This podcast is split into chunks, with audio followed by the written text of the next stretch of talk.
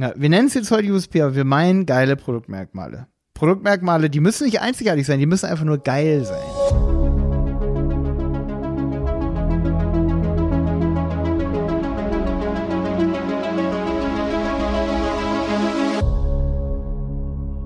Dass du wieder dabei bist bei einer neuen Folge vom Handel 4.0. Heute sprechen Malte und ich über das Thema USP, also Unique Sales äh, Prepositions. Was ist das überhaupt? Äh, was bringt es dir überhaupt? Und äh, wie kannst du dich mit richtig guten USP von deinen, ähm, sage ich jetzt mal, Mitbewerbern abheben und einfach mal deine Umsätze steigern? Das ist so eigentlich eine der wichtigsten Fragen hier heute. Ja, Jenny, wir reden zwar über dieses komplizierte Wort Unique Selling Propositions. Oh, damn it. Schon haben wir es falsch gemacht. Ist nicht schlimm, ist nicht schlimm. Ist nicht schlimm. Ich glaube, das machen 90 Prozent aller Blogs da draußen haben das Wort irgendwie falsch aufgegriffen. Deswegen, ich glaube, das ist kein Ding. Aber lass uns mal lieber, also wir reden jetzt über USP, aber was wir eigentlich meinen, sind geile Produktmerkmale. Alleinstellungsmerkmale? Aber auch nicht, ne? Auch so langweilig, weil heutzutage kann sich doch jeder irgendwie kopieren und nichts ist wirklich mehr einzigartig ich meine, wir leben im Jahr 1900, äh, Was? Äh, 2020. 2020. Wir sind nicht mehr 1900, so wollte ich sagen. Völlig umgedreht und, und nix. Also, Entschuldigung. Also entweder du machst USP oder du machst geile Produktmerkmale. Ja, wir nennen es jetzt heute USP, aber wir meinen geile Produktmerkmale. Produktmerkmale, die müssen nicht einzigartig sein, die müssen einfach nur geil sein. Das ist doch das Wichtige, oder? Es ist, das ist so geil, weil die normalen Blogbeiträge da draußen, die sagen immer so, ja, äh, überleg dir einzigartige Merkmale. Ja, aber den Kunden ist doch auch egal, ob es das noch woanders gibt. Das ist ihnen doch völlig egal. Außerdem bist du gar nicht einzigartig, vermutlich. Ja, A, das und B ist ihnen das, das doch egal. Die sind doch froh, dass sie es bei dir jetzt gerade gefunden haben. Oder? Kannst du auch ja. sagen, das gibt's noch woanders, aber, aber hier, wir erklären dir das jetzt mal richtig. aber es ist einfach geil, was wir hier haben. So. Und der Preis ist auch noch gut. Ja. Ja, und dann sind wir nicht bei USP, dann sind wir einfach bei richtig, richtig, richtig guten Produktmerkmalen, die ausgefeilt und auf den Kunden angepasst sind. Und über die reden wir jetzt ein bisschen. Ja, USP sind Unique Selling Propositions, bedeutet Alleinstellungsmerkmale auf Deutsch. Und die werden oft missverstanden. Also die werden oft vor allen Dingen falsch definiert. Da gibt es so ein paar, die sind ziemlich langweilig. Ich glaube, da hast du ein paar auf jeden Fall auf Lager. Ne? Was sind so langweilige Alleinstellungsmerkmale? Ja, das ist eine verdammt gute Frage. Langweilige Alleinstellungsmerkmale. Also grundsätzlich vielleicht noch mal einen Schritt zurück. Ähm, immer wenn ich mit einem Neukunden, mit einer Neukundenanfrage telefoniere, interessiert mich auch schon so das Produkt oder auch die Dienstleistung, die angeboten wird. Also meistens ist es das Produkt. Und ähm, da stellt sich mir dann auch immer die Frage, ja, was sind denn jetzt diese Alleinstellungsmerkmale dieses Produkts? Und ich frage dann auch so offen danach, ja, was sind denn jetzt ihre Alleinstellungsmerkmale? Und dann fangen halt die, die Unternehmer an oder die, die das Marketing für das Unternehmen leiten, äh, rumzudrucken und sagen, äh, äh, ja, äh, unser Produkt äh, ja ist äh, sehr qualitativ und äh, ja, das gibt's so noch gar nicht. Und also es sind immer so Sachen, wo du dir denkst so, Jetzt komm mal zum Punkt. Was hat denn das jetzt mit deinem Produkt zu tun? Wahrscheinlich gar nichts. Also müsste man eigentlich anders fragen. Nicht, was sind deine USP, sondern was kann dein Produkt? Was macht dein Produkt? Und, ähm, und da kommt man ja doch schon eigentlich auf ganz gute Ideen. Also wenn wir zum Beispiel äh, meinetwegen, wir verkaufen Lippenstifte, haben einen Online-Shop für Lippenstifte. Also ja, was kann denn dein Lippenstift? Natürlich ist ein Lippenstift, also kann er wahrscheinlich eine Farbe auftragen. Ne?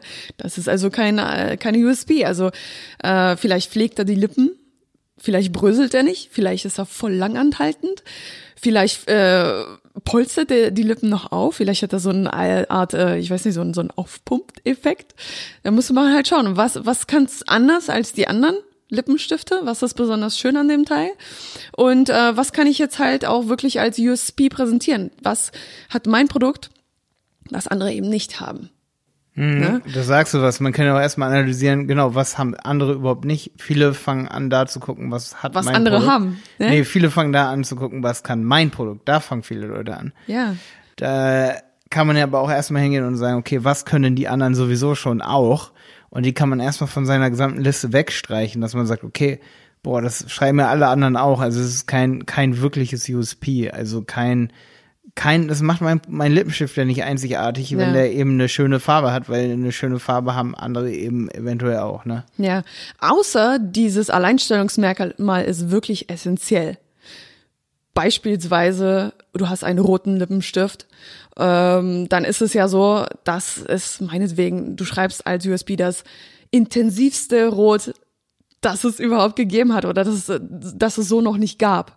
Und äh, das wäre schon auch dann wichtig, dass diese intensive Farbe, obwohl das alle haben wahrscheinlich, wahrscheinlich jeder Lippenstiftvertreiber oder Produzent schreibt, dass seine Farben intensiv sind. Aber wenn du es noch bisschen anders formulierst, dass es das intensivste Rot ist beispielsweise, dann ist es wieder was Besonderes, finde ich. Ja, also ich finde auch, dass man ähm, bei der Reihenfolge von USP so ein bisschen aufpassen muss. Also wir hatten witzigerweise bei Lippenstiften vorhin hier die Diskussion am Tisch, ähm, da können wir nochmal ganz kurz anknüpfen, wo ich gesagt habe, Wasser, Wasserfestigkeit ist zwar ein USP auch, also ist kein Alleinstellungsmerkmal, sondern ein Produktmerkmal, ne? Also es macht es ja wirklich nicht, es lässt es ja nicht alleine dastehen. Ja. Es ist eher dann in dem Moment ein Produktmerkmal, dass man so ein bisschen als USP ähm, heranziehen kann, wenn man sagt, es ist wirklich auf dem Markt der Lippenstift, der am längsten hält. Ne? Also Zum Beispiel, wenn man das getestet ne? dann, dann wird es ein USP. Aber vor allen Dingen, dass man sich mal darüber Gedanken macht, in welcher Reihenfolge muss ich in meinem Shop USP aufführen.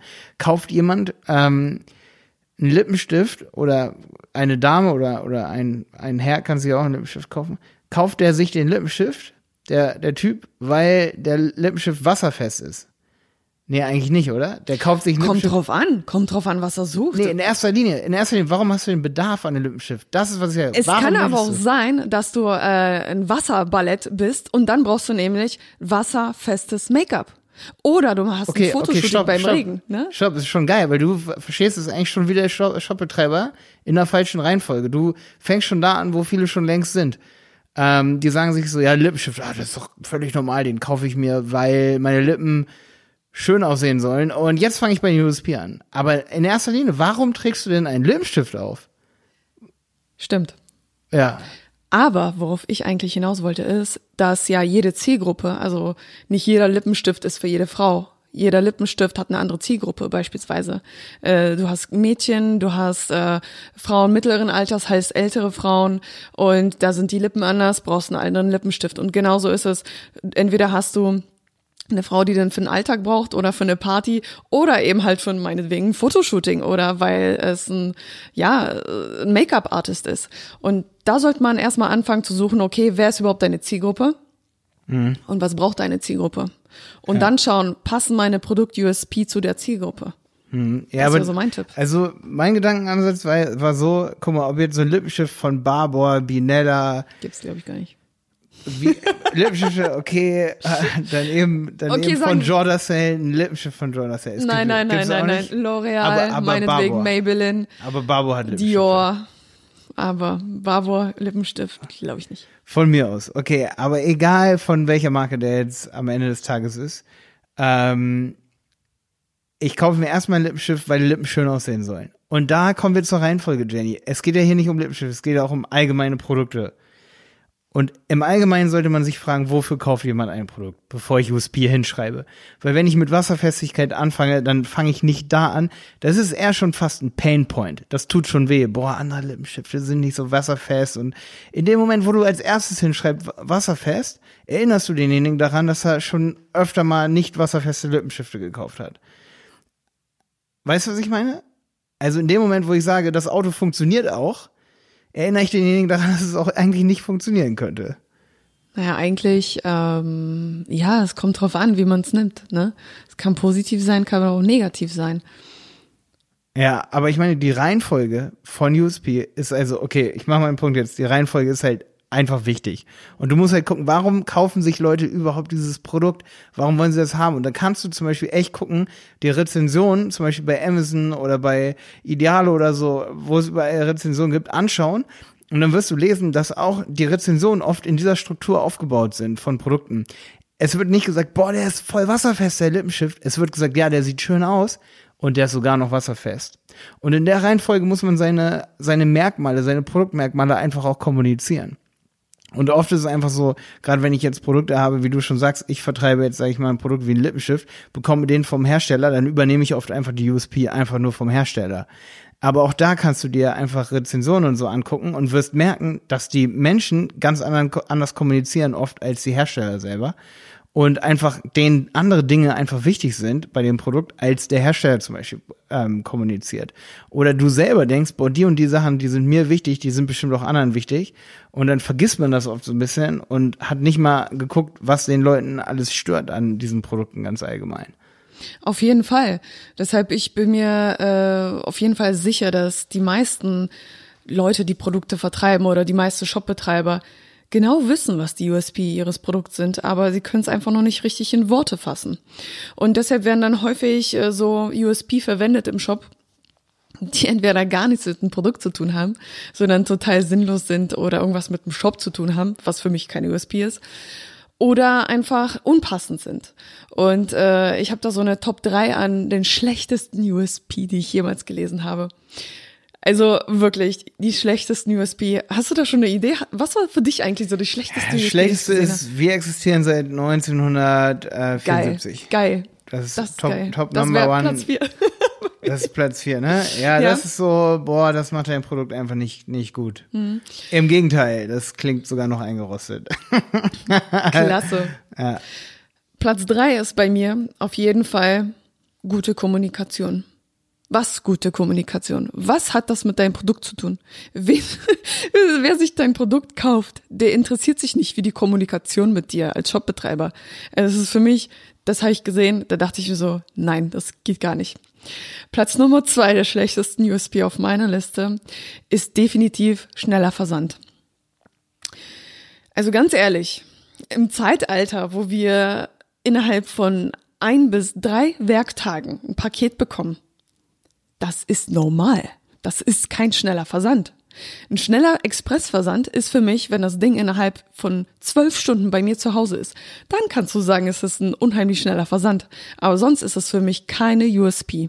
Und Platz eins der schlechtesten USP, die ich in so vielen Shops gesehen habe, ist SSL.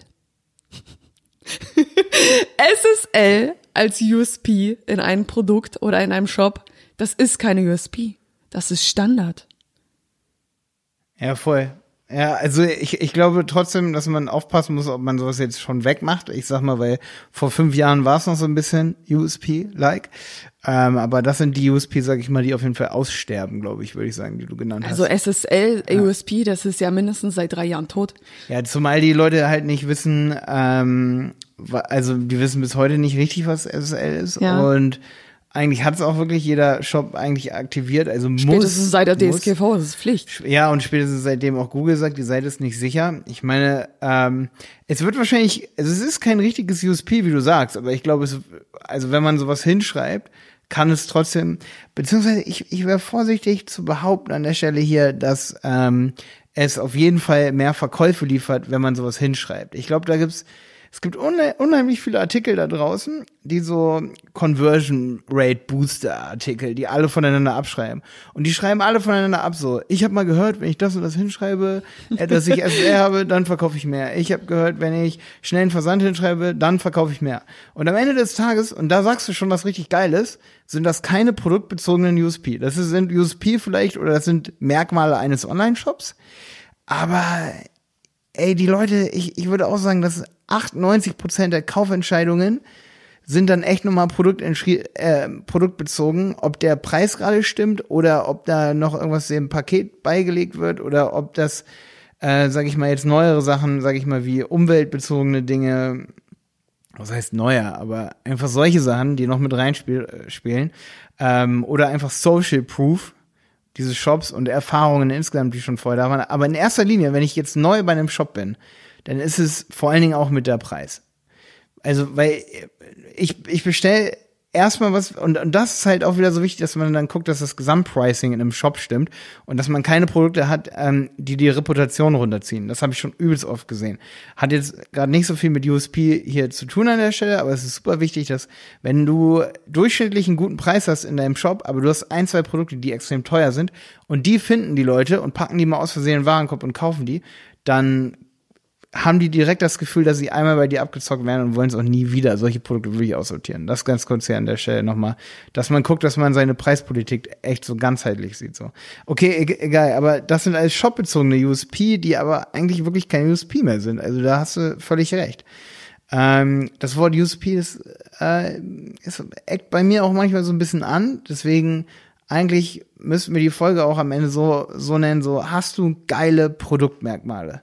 Geile Produktmerkmale, weil das ist auch noch so, das ist auch ein großer Faktor neben dem Preis, der einfach das Produkt verkauft würde ich, würde ich sagen. Ja, ja. Äh, vielleicht noch so einen kleinen Tipp. Ähm, wo würdest du jetzt schauen? Wie, wo bekommst du Inspiration, wenn du über USP nachdenkst, wenn du einem Kundenprojekt irgendwie? Ja, das ist eine interessante Frage, weil da würde ich dir nämlich auch widersprechen. Du hast nämlich vorhin gesagt, dass du der Meinung bist, jeder, jeder Shopbetreiber kennt die USP seiner Produkte. Da muss man mhm. natürlich gucken. Jeder, aber du bist ja nicht der Shopbetreiber, du bist richtig, ja der Online-Marketer. Richtig, aber es gibt halt Shopbetreiber, die haben halt, da muss man zwischen Shopbetreibern unterscheiden, die, sage ich mal, eine große Produktpalette haben, wo du einfach wenn du sehr horizontal, sehr, sehr horizontale Produktpalette hast, sage ich mal, also ganz viele verschiedene Kategorien, dann kannst du nicht jedes USP kennen der einzelnen Produkte.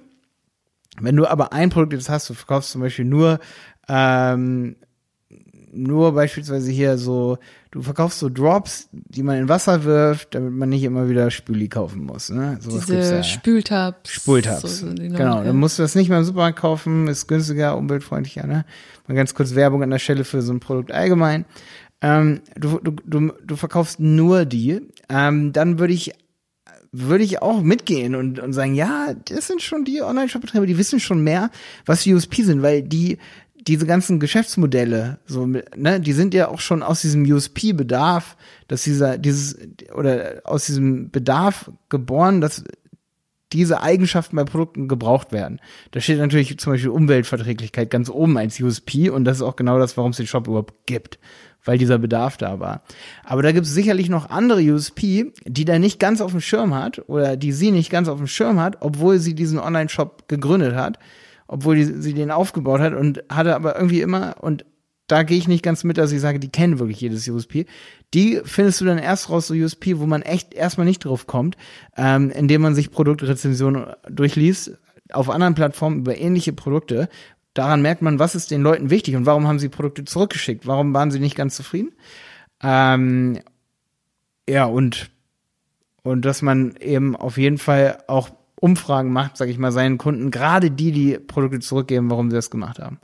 Auf jeden Fall. Feedback da, ist super wichtig. Ja, da ne? merke ich auch immer bei uns bei Website-Piloten, dass es sehr weh tut, Feedback äh, zu, zu nehmen. Also wenn Kündigungen zum Beispiel kommen für eine Mitgliedschaft, dass man dann sagt so, ey, warum kündigst du? Das ist oft schwierig, das fällt einem schwierig, da muss man sich sowas wie ein Template machen. Ne? Aber das ist auch selten in Shops, dass man das so gefragt wird. So, warum schickst du das jetzt zurück? So, warum? Das Bist du unzufrieden mit dem Service und mit dem Produkt? Können genau. wir was verbessern? Das wäre halt so ein. Das ist voll wichtig. Ne? Also gerade die, die es zurückgeben, weil dann weiß man nicht, boah, den Bedarf habe ich nicht getroffen, weil der hat andere Bedürfnisse noch an mein Produkt, was ich nicht auf dem Schirm hatte. Oder stell dir vor, du hast aus Versehen irgendwie eine falsche äh, Charge irgendwie in die Produktion gegeben und irgendwas war doch falsch am Produkt. Und nur so kannst du es halt feststellen, dass, da, dass du einen Fehler im Produkt hast oder dergleichen oder dass dein Produkt eben doch nicht optimal ist. Und nur so kannst du eben mhm. dein Produkt noch weiterhin optimieren, finde ich. Mhm. Super wichtig. Ich finde, dass wir so gerade so bei Zalando ähm, und anderen Online-Shops in dem Bereich, sage ich mal, About You und so, dass wir da so was wie so ein USP-Race haben, also wo dann andere, gerade kleinere, die dann auf den Markt kommen, dann nicht ganz mitschwimmen, was nicht wirklich schlau ist, weil da wird dann nicht wirklich für Branding ausgegeben, dass beispielsweise gesagt wird, wir brauchen neues USP, also entwickeln wir das. Das würde ich jetzt USP-Entwicklung nennen. Weil wenn du sagst, boah, ja, wir haben 90 Tage Geld-Zurück-Garantie um Zalando 100, dann haben wir ja gar kein USP, weil wir sind ja nicht die Ersten, die das machen. Das ist dann nicht unique. Bedeutet, wir haben U ähm, USP-Race, wenn, wenn ich jetzt sage, Alter, Zalando macht 100, ich mache 150 Tage dann, das heißt, du kannst auch wirklich richtig dahergehen und sagen, boah, die kriegen überall 100 Tage, dann mache ich 150. Ja, und warum machen die das? Weil das krasseste Mundpropaganda natürlich ist. Ich erzähle das hier Jonas, sage ich, boah, ich habe gerade bei Zalando bestellt. Ich finde es so krass, ich kann 100 Tage lang zurückgeben. Ne, also sofort erzähle ich das so. Das ist heftiges Branding. Da hat man indirekte Marketing-Effekte, die sich kaum messen lassen, aber die solche Shops natürlich extrem wachsen lassen. Und das sehen gerade kleinere Shops nicht, deswegen ist auch gerade für kleinere Shops das hier so wichtig. Ähm, die denken oft dann, okay, wenn ich das jetzt so und so mache, dann kaufen die und schicken alle wieder zurück. Da ist dann oft das Mindset so, nur weil mal einer irgendwie gesagt hat, so ja, mein Produkt ist kaputt oder sagen wir mal drei Prozent, das muss man irgendwie mit einkalkulieren. Dann muss man lieber teurer verkaufen ähm, ich weiß, sagt sich immer so einfach, aber da muss man eine Strategie entwickeln, eben, dass man trotzdem den Hebel hat, diese USP zu entwickeln und zu sagen, okay, wir machen es jetzt, wir schaffen es doch noch doppelt so lange oder wir schaffen den Versand doppelt so schnell, indem wir direkt in jeder Stadt noch ein Lager haben, dass, dass wir die Logistik selber machen, all solche Sachen. Ja, auf jeden Fall. Ich meine, äh, USP entwickeln sich ja dann auch so im Laufe der Zeit. Die USP können sich auch verändern, nicht nur von deinem Unternehmen, sondern auch von deinen Produkten. Und ich finde, man sollte immer mit beiden Augen offen durch die Welt gehen und auch mal schauen, okay, was machen meine Konkurrenten, was sind vielleicht auch Trends, die ich nicht verpassen sollte und äh, was können meine Produkte wirklich, äh, was können die am besten, was können andere nicht. Und das finde ich sind so die wichtigsten USP für mich auf jeden Fall, die mir auch oft die Entscheidung abnehmen. Also am Ende ist es das USP, was für mich entscheidend ist. Bei mir ist es häufig nicht mehr der Preis, sondern wirklich eben USP.